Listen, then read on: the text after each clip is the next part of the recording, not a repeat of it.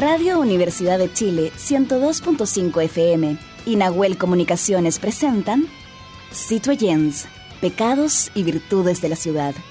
Un espacio dedicado a aquellos ciudadanos y ciudadanas que necesitan descubrir qué hay detrás de la metrópolis.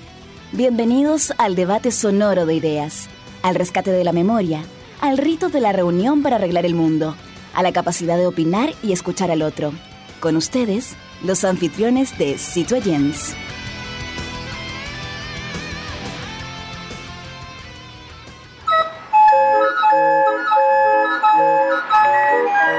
Radio Universidad de Chile y el programa Citoyens, Pecados y Virtudes de la Ciudad presentan Conexión Patrimonial, Sonidos de la Geografía Humana, segunda temporada un microespacio dedicado a valorar nuestros tesoros humanos y sus oficios patrimoniales y que son parte de la memoria viva e histórica de nuestro país. Este proyecto es financiado por el Fondo Nacional de Desarrollo Cultural y las Artes, ámbito regional de financiamiento, convocatoria 2023. Muy buenas noches, ciudadanas, ciudadanos. Bienvenidos a la sintonía de la 102.5 FM, la radio Universidad de Chile, en este sexto capítulo de Conexión Patrimonial, Sonidos de la Geografía Humana, en esta segunda temporada. Un proyecto que es financiado por el Ministerio de las Culturas, las Artes y los Patrimonios. Vamos a saludar al equipo que hace posible justamente esta serie. A Fabiola Mancilla en la producción, a Matías Carrera, a, en la investigación a Igor Lepe, en el diseño Ángeles Potón y por supuesto en el sonido desde la radio Camila González y en la producción periodística Nosmeli Rodrigo. Hoy día vamos a estar Verónica Araya, bienvenida, buenas noches, a, a, un capítulo muy especial, el sexto capítulo de nuestra serie 32, ¿no es cierto? Así que bienvenidos, pues gracias por recibirnos en sus hogares, a escucharnos, ¿cierto?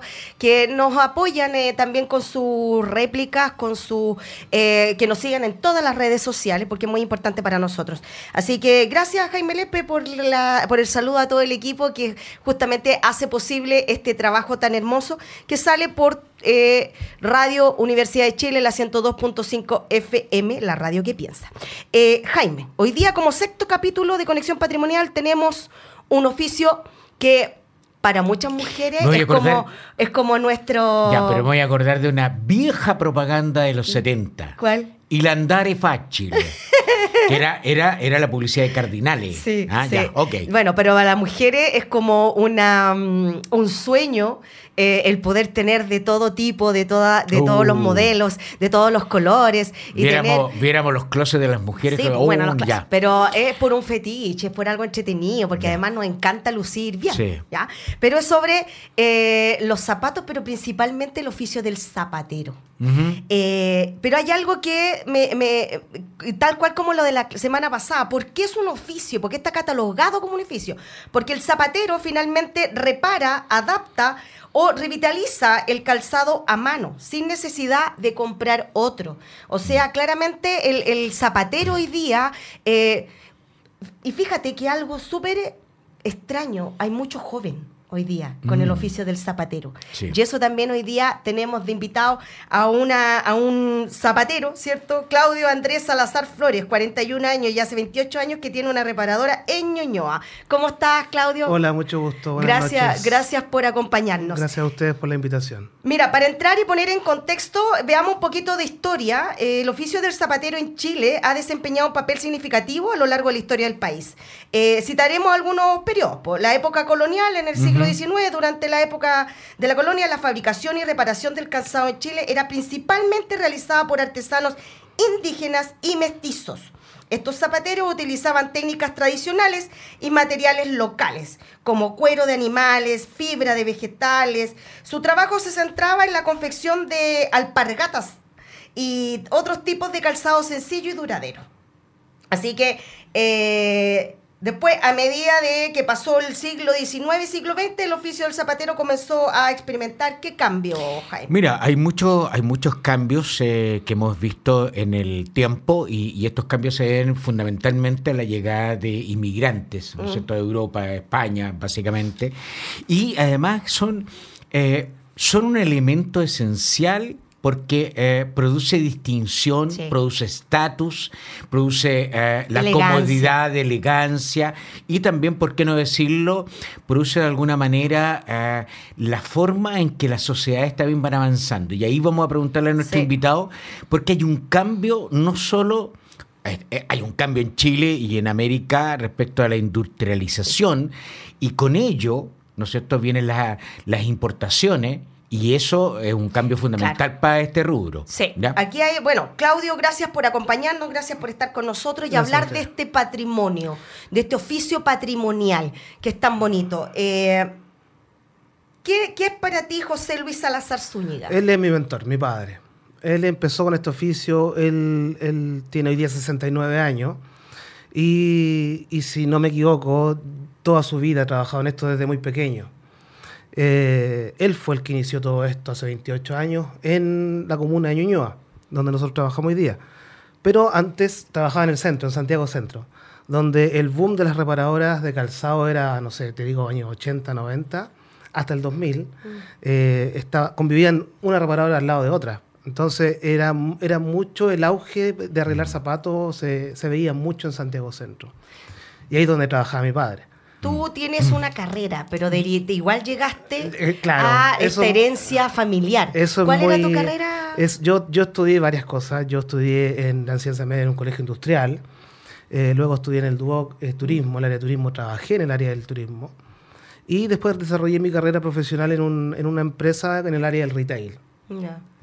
Y, Pero- y las circunstancias de la vida, claro, me, me llevaron igual a trabajar con, con mi familia, con mi padre.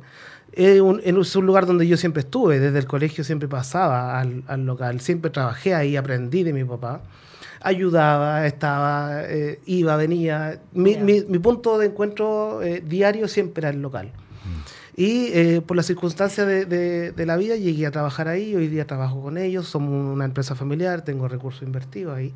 Entonces yo hoy día me dedico 100% a trabajar en, en el local. Claudio, hay un cambio, ah, ya algo habíamos vislumbrado en la presentación, hay un cambio en Chile eh, donde, ¿no es cierto?, los capitalistas que son industriales, la- las textiles, eh, también el tema del zapato, Sí. entre otras, eh, des- van desapareciendo, van desapareciendo y van llegando las importaciones. Y, y en este caso, básicamente la gente por precio está eligiendo el zapato chino, que sabemos que dura lo que dura. Sí. Y punto. O sea, tal como los automóviles y muchos eh, productos de la industria son desechables.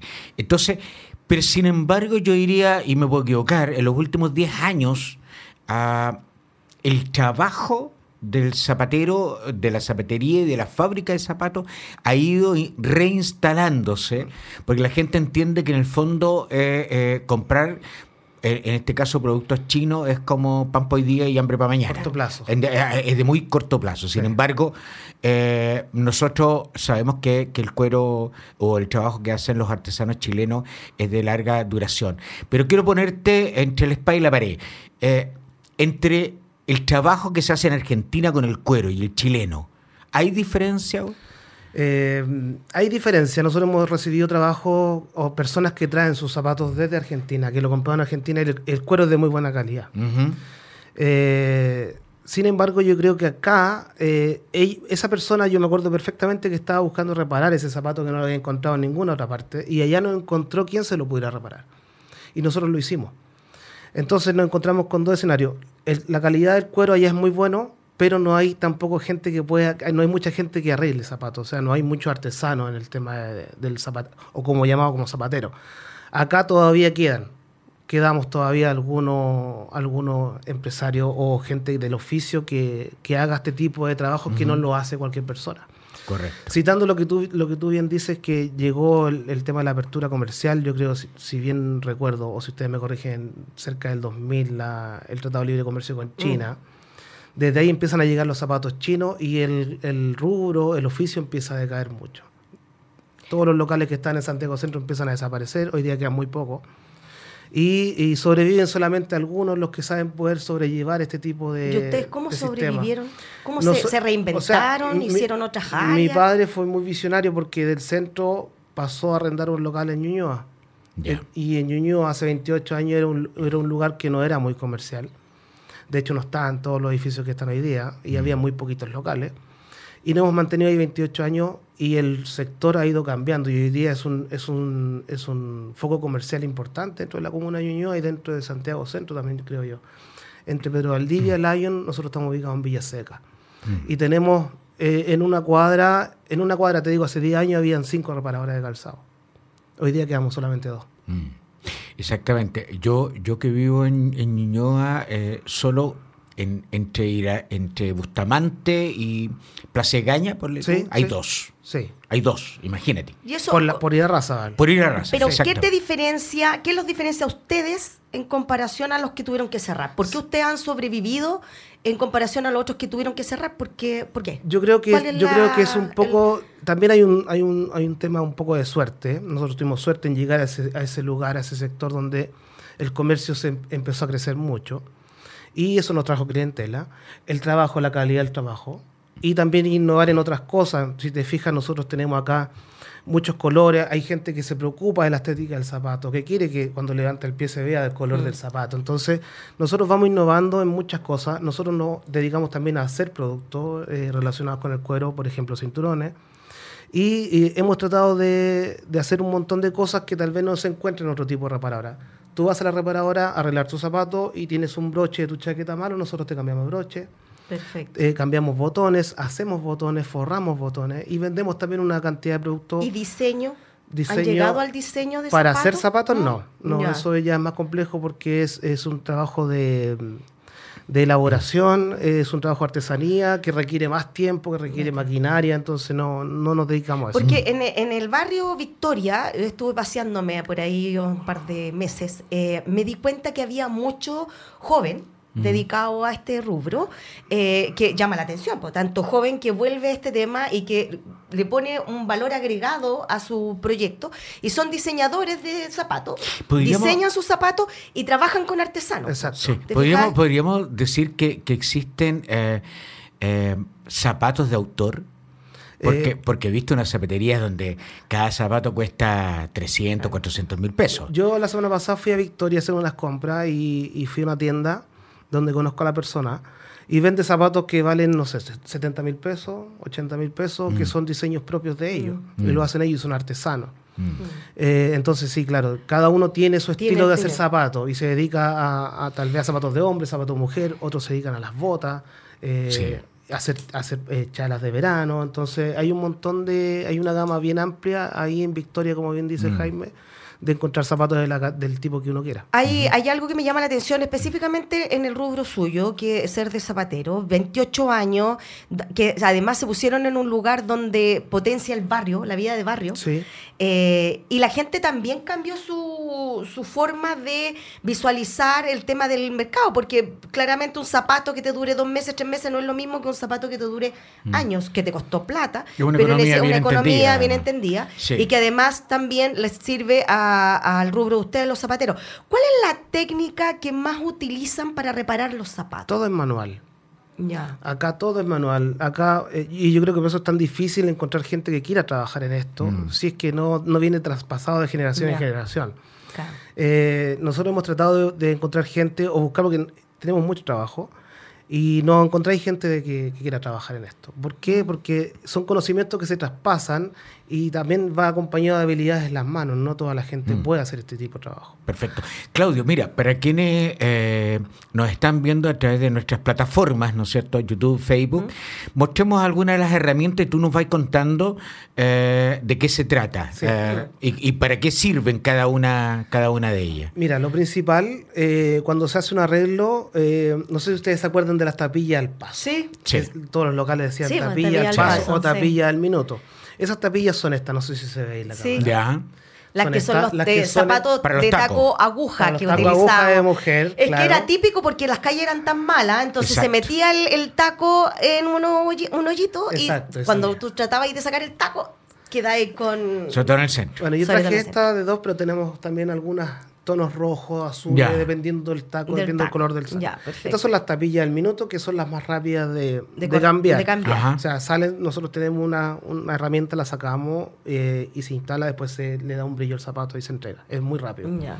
Y luego está el- la tapilla de goma, que es esta goma, que viene por planchas, que Y viene esa viene de este. Esta viene por planchas de un metro por ochenta. Son Ya, pero planchas ¿de qué, grandes. de qué- ¿cuál es ¿De la procedencia? Son gomas que vienen generalmente de España. De España. Perfecto. Sí. En negra, En así con textura para Son- explicarle son a nuestros oyentes. Son Antideslizantes. Antideslizantes, Sí, son gomas ya, antideslizantes. perfecto. Generalmente la gente va a cambiar tapilla porque los zapatos que, que llegan hoy día son todos plásticos. Mm. Entonces la tapilla es plástica, la gente se resbala, entonces necesita algo que sea antideslizante y nosotros entregamos esto. Ya, Perfecto. perfecto. Alguna de ellas. Por- en colores también, hay café, Ajá. hay café más claro y están las negras. Ya. Entonces llega el zapato de la, de la mujer o del caballero y nosotros lo que hacemos primero es, es raspar la superficie del zapato, de la goma, nosotros cortamos la goma y se corta con esto.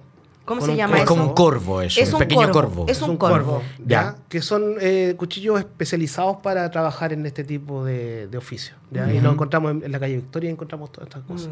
Ya. Con esto se corta, eh, se raspa la superficie, se le, entre- se le pone pegamento y al- a los 20 minutos, 15 20 minutos después se vuelve a pegar. Sí. Ya, perfecto. El otro día pasé eh, eh, a reparar un, un calzado, yo diría que es el único local, además del griego, el único local del centro, Conozco al griego. claro, que está en un pasaje entre eh, Bandera, ¿no es cierto?, y Ahumada, Ya. un pasaje en la segunda cuadra. Sí. ¿ya? Y, y- y eso pa- parece ser un, un señor ya de cierta edad que lleva esa, esa tradición, que está trabajando con su hijo.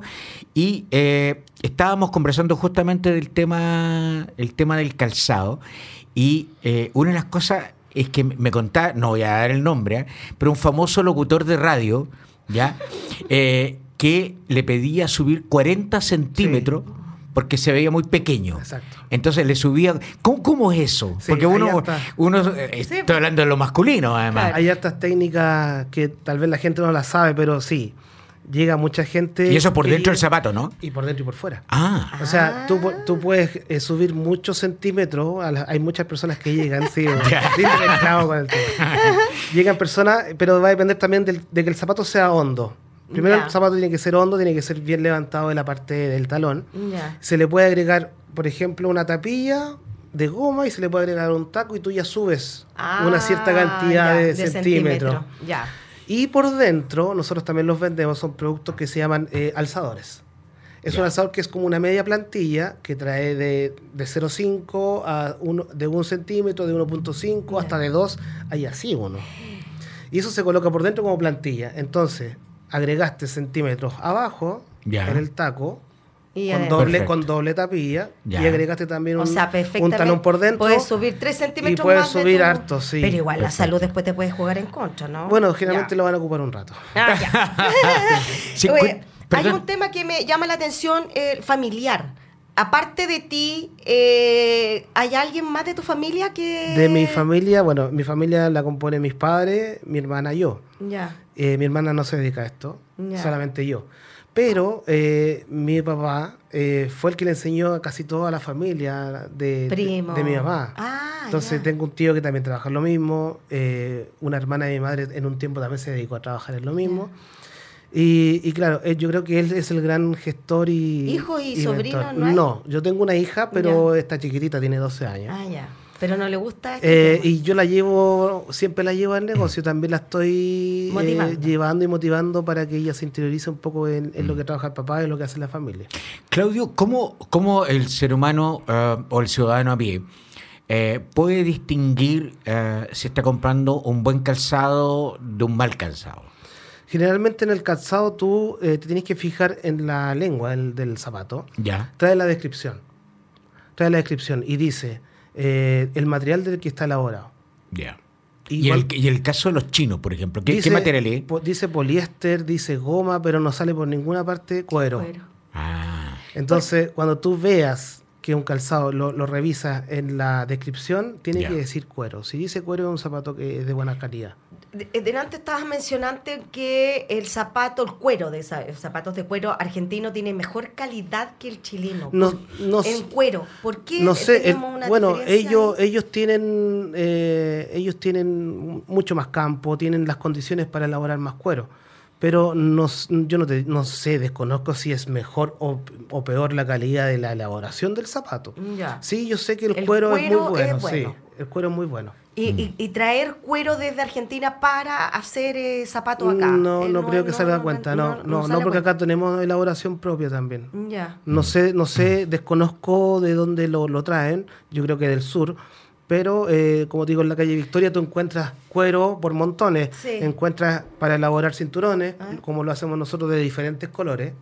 Aquí tenemos, nos está mostrando acá un Sí. cinturón azul Sí. exquisito, Súper lindo. precioso. Yo estaba preguntando si había en café, pero no lo trajo en café. No, no traje en azul. café, traje ese Eh, para No me combina y de hecho, con nada el azul. Y, de- y si tú te fijas, este no tiene, no tiene lo- las Sí, perforaciones. sí, eso, Porque eso. nosotros lo hacemos a medida. A medida de la persona. medida, Lo hacemos a medida. Entonces va la persona, me dice, ah, quiero un cinturón azul, quiero uno verde, porque generalmente le gusta mezclar con, Claro. con la chaqueta, con el zapato, y Claro. nosotros lo hacemos a medida y en, en el color que la persona quiera.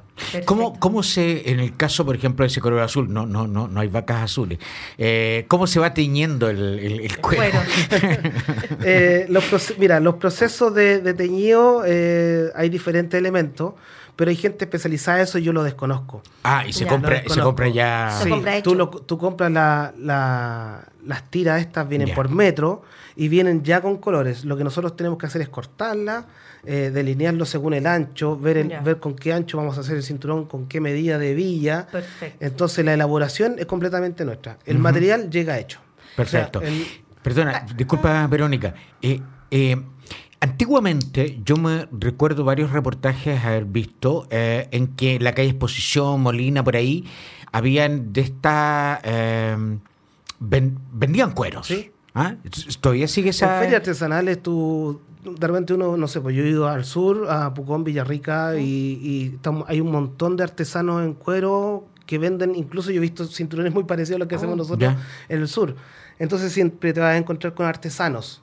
No, pero yo me refiero a... eh, estoy tratando de acordarme el, el nombre del negocio, pero es ¿Ya? donde te venden el cuero para que ustedes empiecen a, a, es que a nos- trabajar. nosotros vendemos, nosotros compramos el cuero todo en Victoria, y en Victoria tú encuentras, Ah, una, encuentras una cantidad enorme de locales que venden cuero por, por, por- se llaman por pata.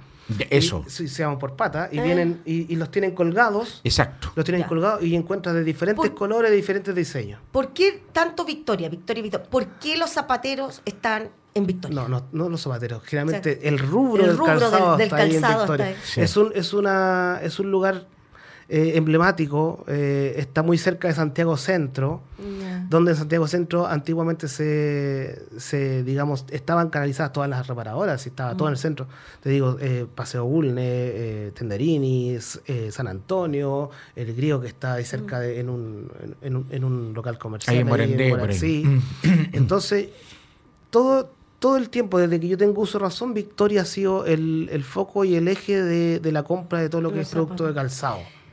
Ahí me llama la atención cuando eh, llena- viene esta explosión, ¿cierto? Como del Tratado de Libre Comercio, como que tenemos la imagen que el rubro que salió más perjudicado fue justamente el de los zapateros. Sí, eso, de- eso a punto, tú, tú Sí. lo dijiste muy bien, Jaime. Eh, Eso, ¿cómo ustedes lograron eh, hasta esta fecha poder revertir dicha situación? Porque pasaron un tiempo bastante complicado. Sí. O sea, igual el Estado, los, eh, eh, a través de algunas instituciones que apoyan ¿cierto? a los microempresarios, empezaron a generar ferias itinerantes, ¿cierto? Pero, ¿de qué manera ustedes como zapateros lograron sobrevivir hasta hoy? Yo, yo creo, como bien dijo delante Jaime, llegó el mercado de China, trajo zapatos desechables y muchos mucho, muchos comerciantes de rubro desaparecieron, porque claro, la gente ya no arreglaba zapatos. Mm. Pero se, se, est- esta tendencia duró yo creo que unos 10 años y después renació porque la gente se dio cuenta que el zapato chino no era de buena Sí, calidad. Y eso mismo en los barrios, estoy hablando Ñuñoa, Providencia, por ejemplo, no solo con el calzado, sino que la modista, el sastre, ¿no es cierto?, el zapatero. ¿Por qué? Porque eh, en el pasado, yo, yo- yo lo he visto mucho ahí con, con personas, con adultos mayores, que conservan porque eran buenas telas, Exacto. muy buenas, Sí. los ovejas tomé, por ejemplo, en el caso del vestir, o muy buenos zapatos que solo requieren una reparación Exacto. pero son de muy buena calidad y eso se nota. Entonces ahí la función de usted eh, eh, es súper importante. Hoy día la gente está volviendo a reparar buenos productos que en el pasado Y compraron. nosotros lo hemos notado mucho después de después pandemia, mm. que nuestro trabajo creció muchísimo, muchísimo, muchísimo. Y respondiendo un poco, nosotros, mi, papá fue visionario de, cambiarse de comuna, cambiar el, mm. eje a Ñuñoa, y yo creo que eso nos, trajo muchos beneficios. Ahí le sí, además, además un sector que justamente tiende mucho a, reparar más que... Lo que pasa es que, lo que hay que dejar bien en claro que el, el oficio patrimonial del zapatero, donde se es más valorado en los barrios. Exacto. ¿Ah? O sea, los barrios son los que te potencian directamente esta, este oficio. Y volver a recalcar por qué es oficio, por qué tú crees, siendo un hombre muy joven, por qué tú crees que el zapatero es un oficio patrimonial. Eh, porque se traspasa de generación en generación, porque tú dijiste el tema de la alpargata que viene hace un montón de años atrás y nosotros hasta el día de hoy vendemos alpargata. Entonces tratamos de mantener las tradiciones eh, que este rubro obviamente no implica hacer todo manual. Nosotros tenemos dos máquinas, que una que cose y la otra que solamente raspa, pero el resto todo lo hacemos con nuestras manos. Entonces es un rubro que no cualquier persona lo puede hacer, que hay que tener habilidad y que generalmente se traspasa de generación en generación. Claudio, perdona, eh, eh, en, varios aspectos el hombre de, este siglo XXI ha ido cambiando.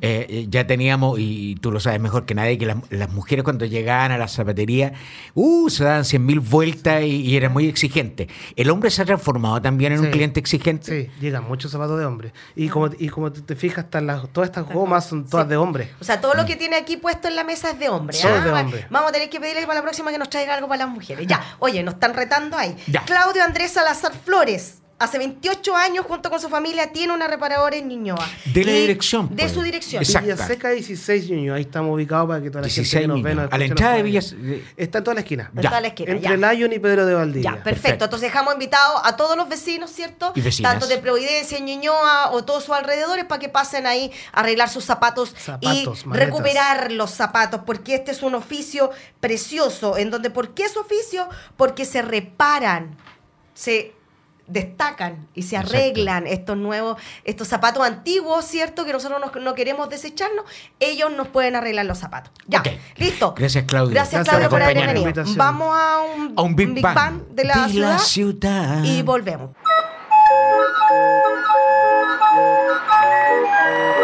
Radio Universidad de Chile y el programa Citoyens, Pecados y Virtudes de la Ciudad presentaron Conexión Patrimonial Sonidos de la Geografía Humana, segunda temporada. Un microespacio dedicado a valorar nuestros tesoros humanos y sus oficios patrimoniales y que son parte de la memoria viva e histórica de nuestro país. Este proyecto es financiado por el Fondo Nacional de Desarrollo Cultural y las Artes, ámbito regional de financiamiento, convocatoria 2023.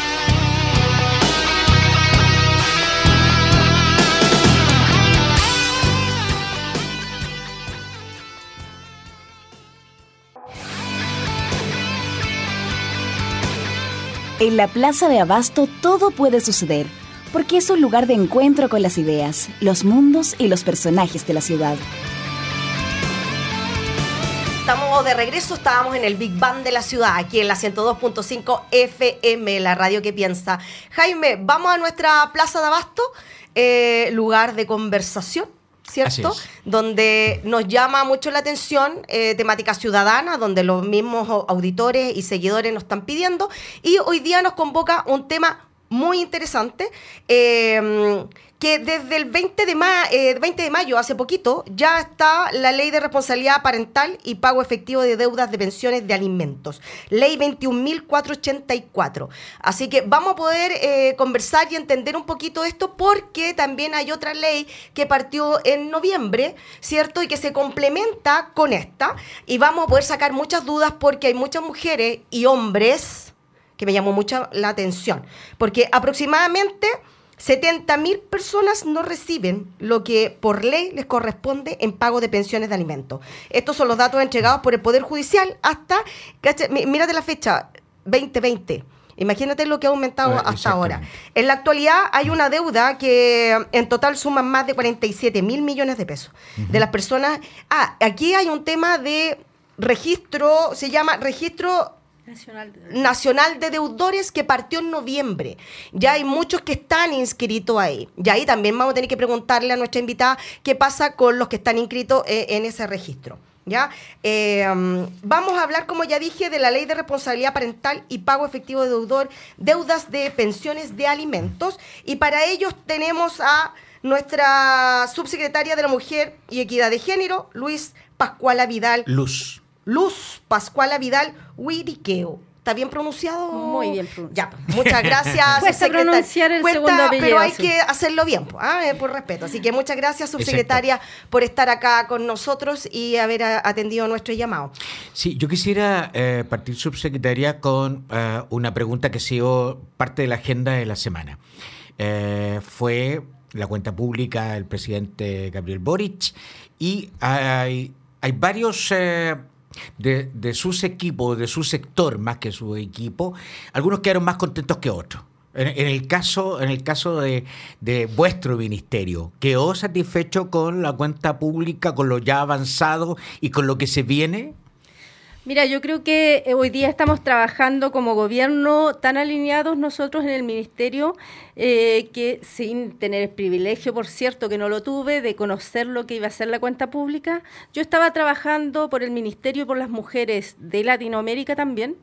eh, en, el Sistema Nacional de Cuidado, Uruguay tiene eh, un sistema implementado ya de cuidados y nosotros planteamos una cosa muy similar muy similar, que las, eh, el desarrollo de los países se ha sostenido, pero hoy día no es permitido que lo sigamos sosteniendo sobre los hombros de las mujeres.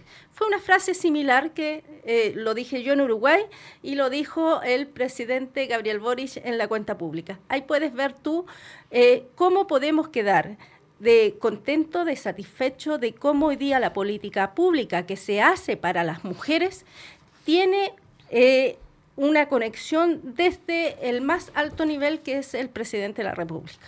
Esto, perdón, subsecretaria, se lo pregunto porque, porque la declaración inicial, ¿no es cierto?, fundacional de, de la administración Boric eh, se plantea como un gobierno feminista. Entonces, en ese sentido, a este año y fracción, ¿no es cierto?, si ustedes sienten que de alguna manera ha habido una buena espalda para el avance eh, frente, frente a un patriarcado casi milenario, ¿no es cierto?, en, en, en- en- el mundo.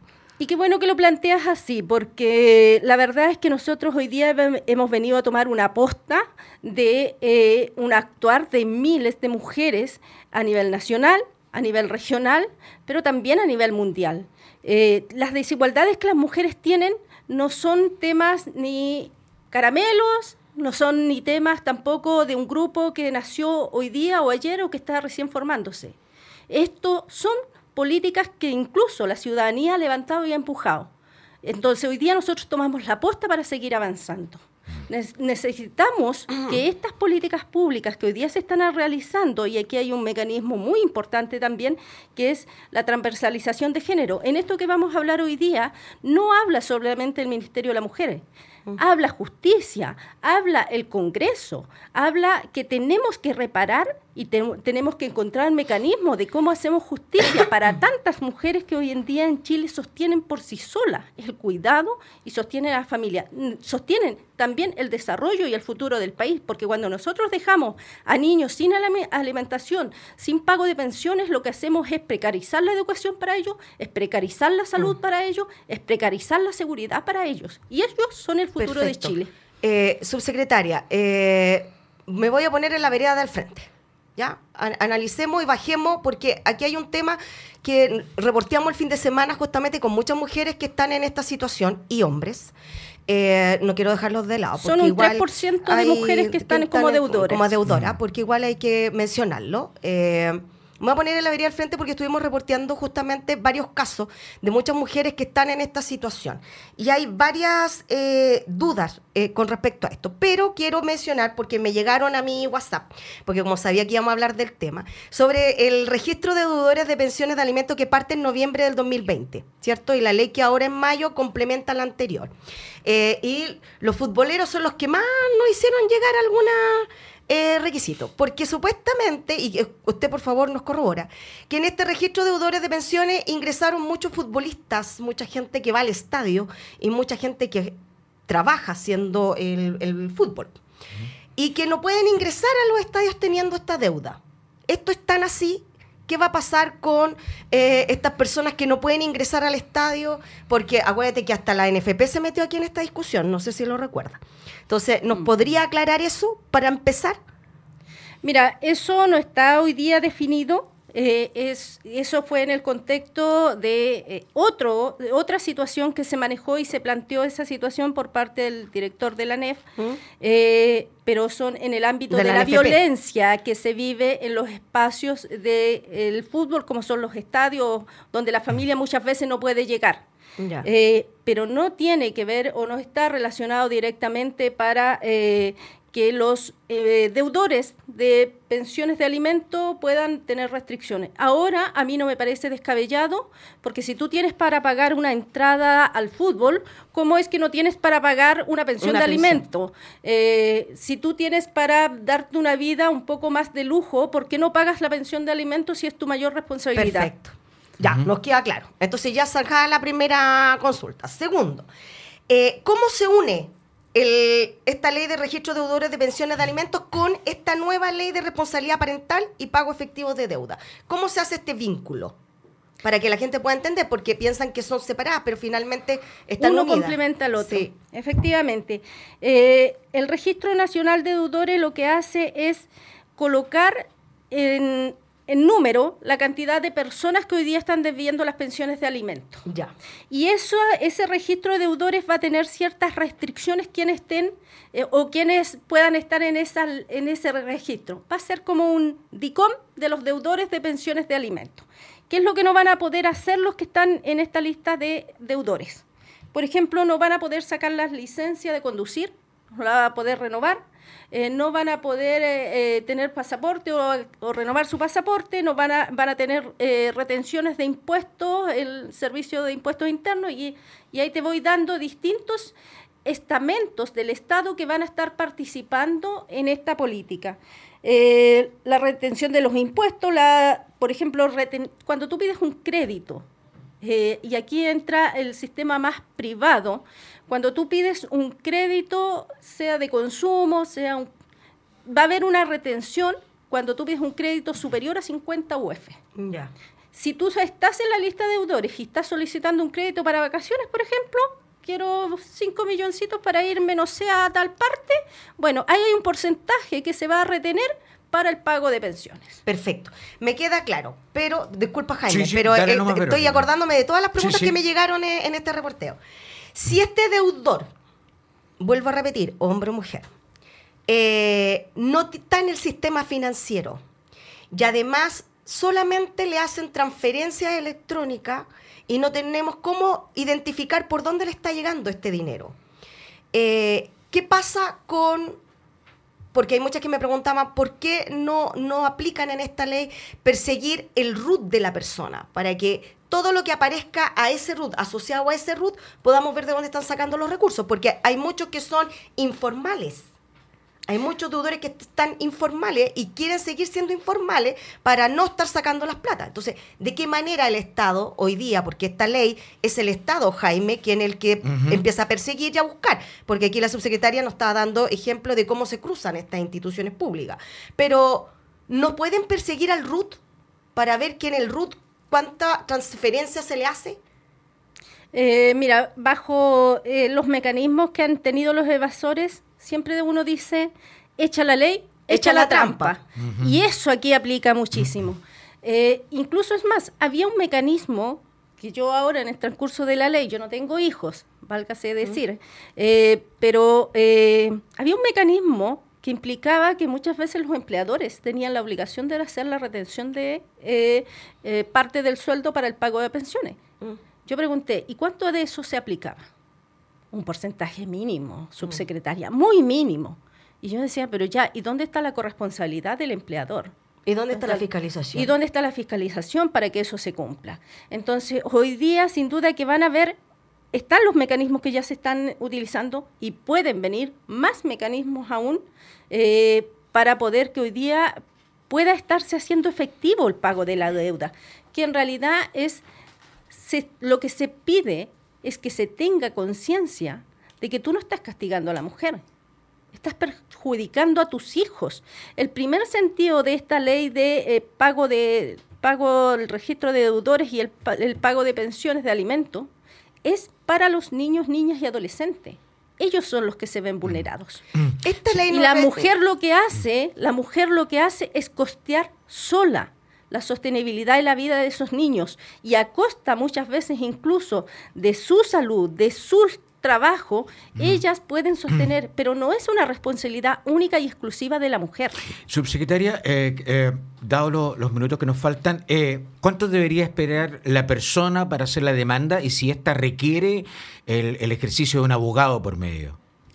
Eh, mira, esto sí requiere el ejercicio de un abogado, Pero hoy día se está trabajando con los municipios para que eh, pueda haber acompañamiento a, a través de esa instancia que es un es, es también la primera puerta o, o a la que recurre, recurre la ciudadanía, la primera puerta de, de acceso al Estado, son los municipios, debemos reconocerlo así. Se capacitaron a más de 1.200 funcionarios a nivel nacional eh, para que puedan dar respuestas a esta nueva ley y, y acompañamiento también a las mujeres, porque sabemos que las brechas digitales están más presentes en las mujeres.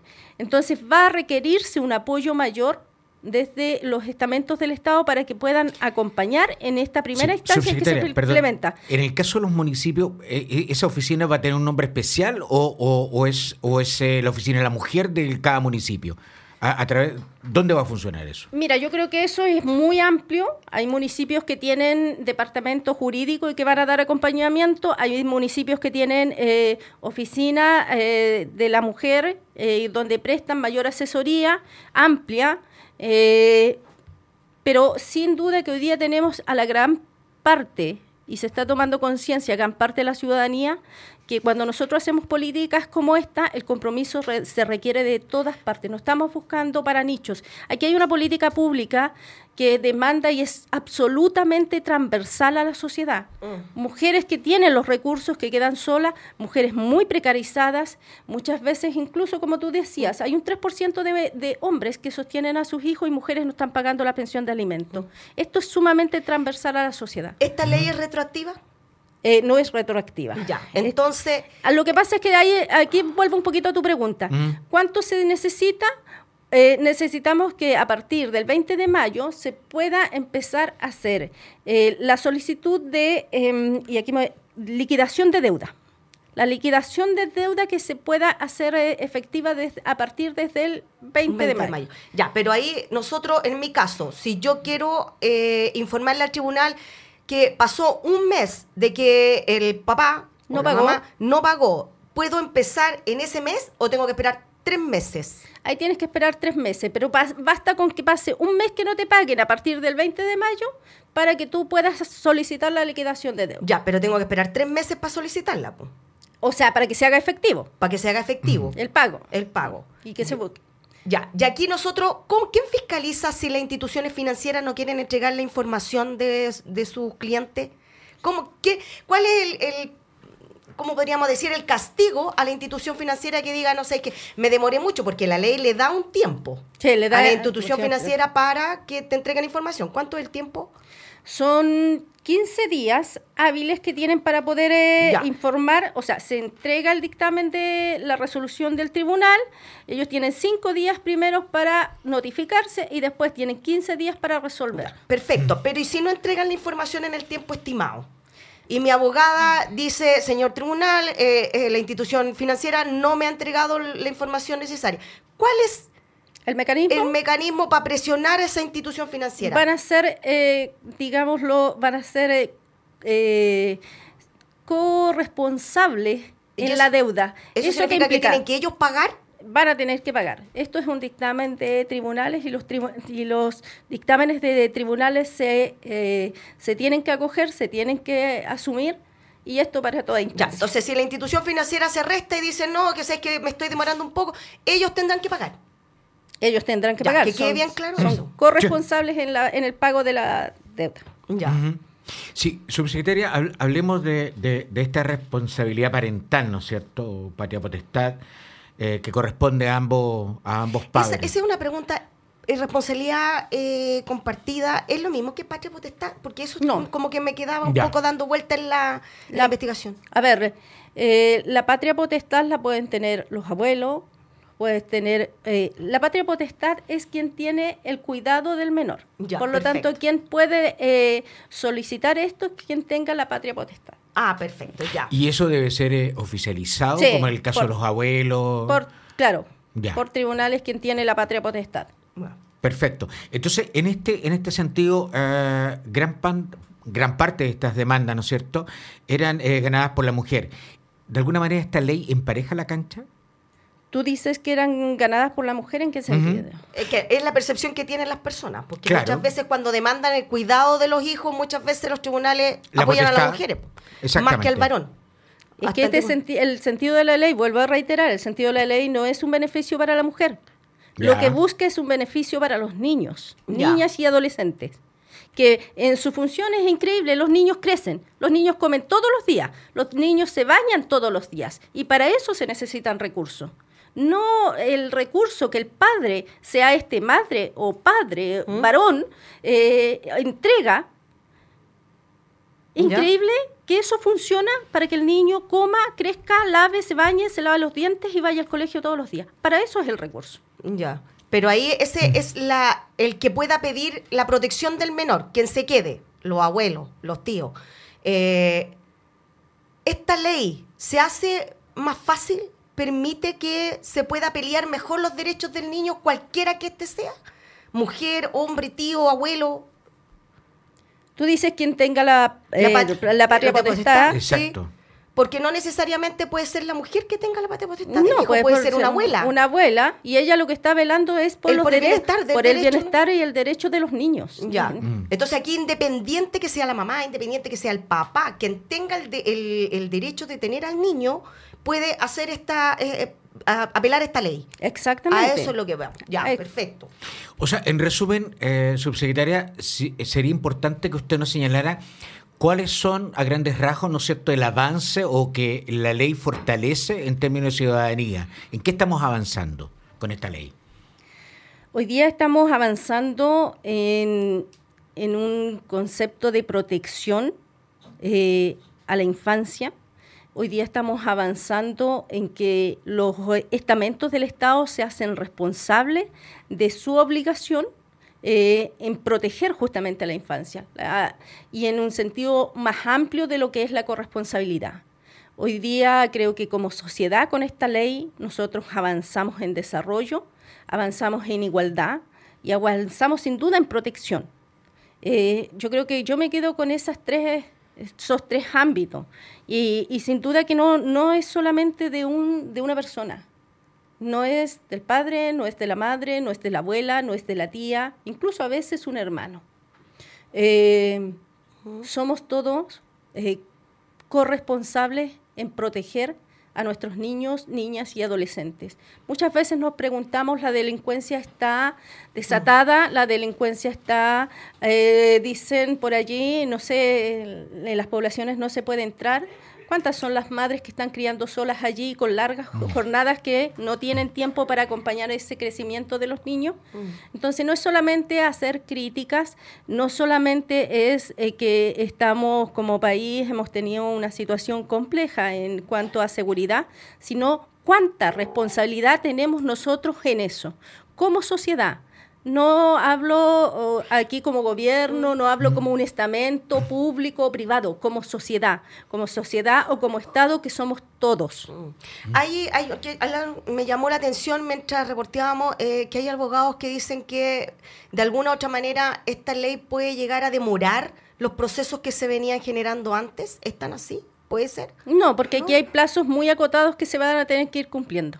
Ya, perfecto. Eso Sí, ¿y, y cómo, cómo se mira en, en este sentido con esta nueva ley el hecho de que eh, por no pago, ¿no es cierto?, de pensión alimenticia, muchas madres prohíben la visita de los padres. ¿Cómo, cómo, cómo se está interviniendo en esa realidad que, que- que no es una realidad menor?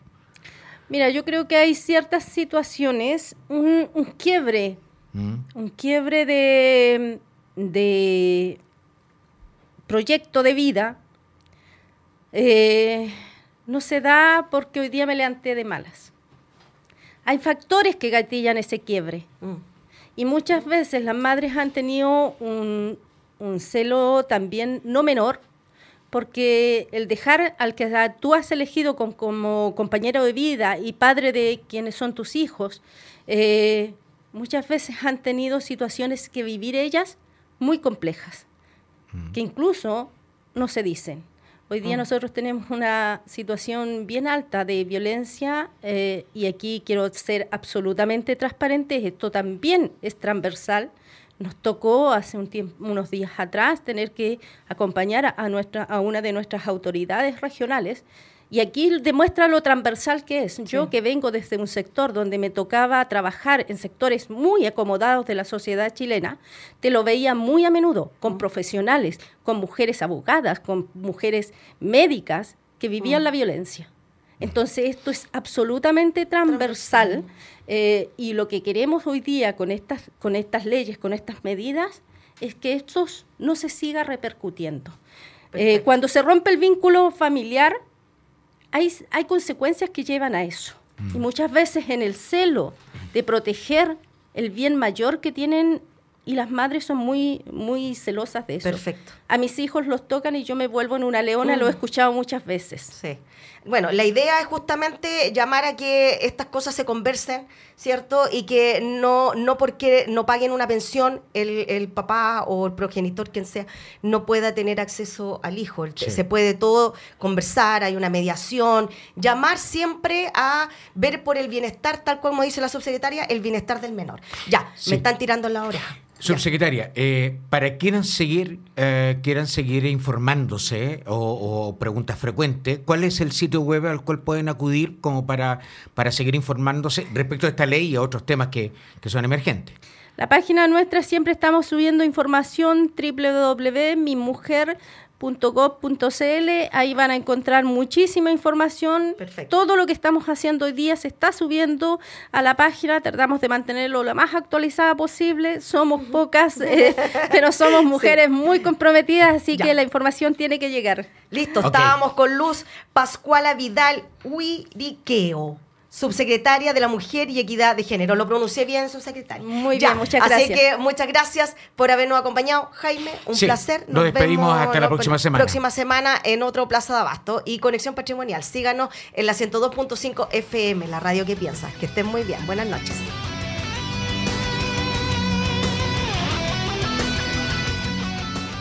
Radio Universidad de Chile 102.5 FM y Nahuel Comunicaciones presentaron Citoyens, Pecados y Virtudes de la Ciudad. Un espacio dedicado a los ciudadanos y ciudadanas que necesitan descubrir y explorar qué hay detrás de la metrópolis. Nos volveremos a encontrar la próxima semana en algún lugar de la ciudad.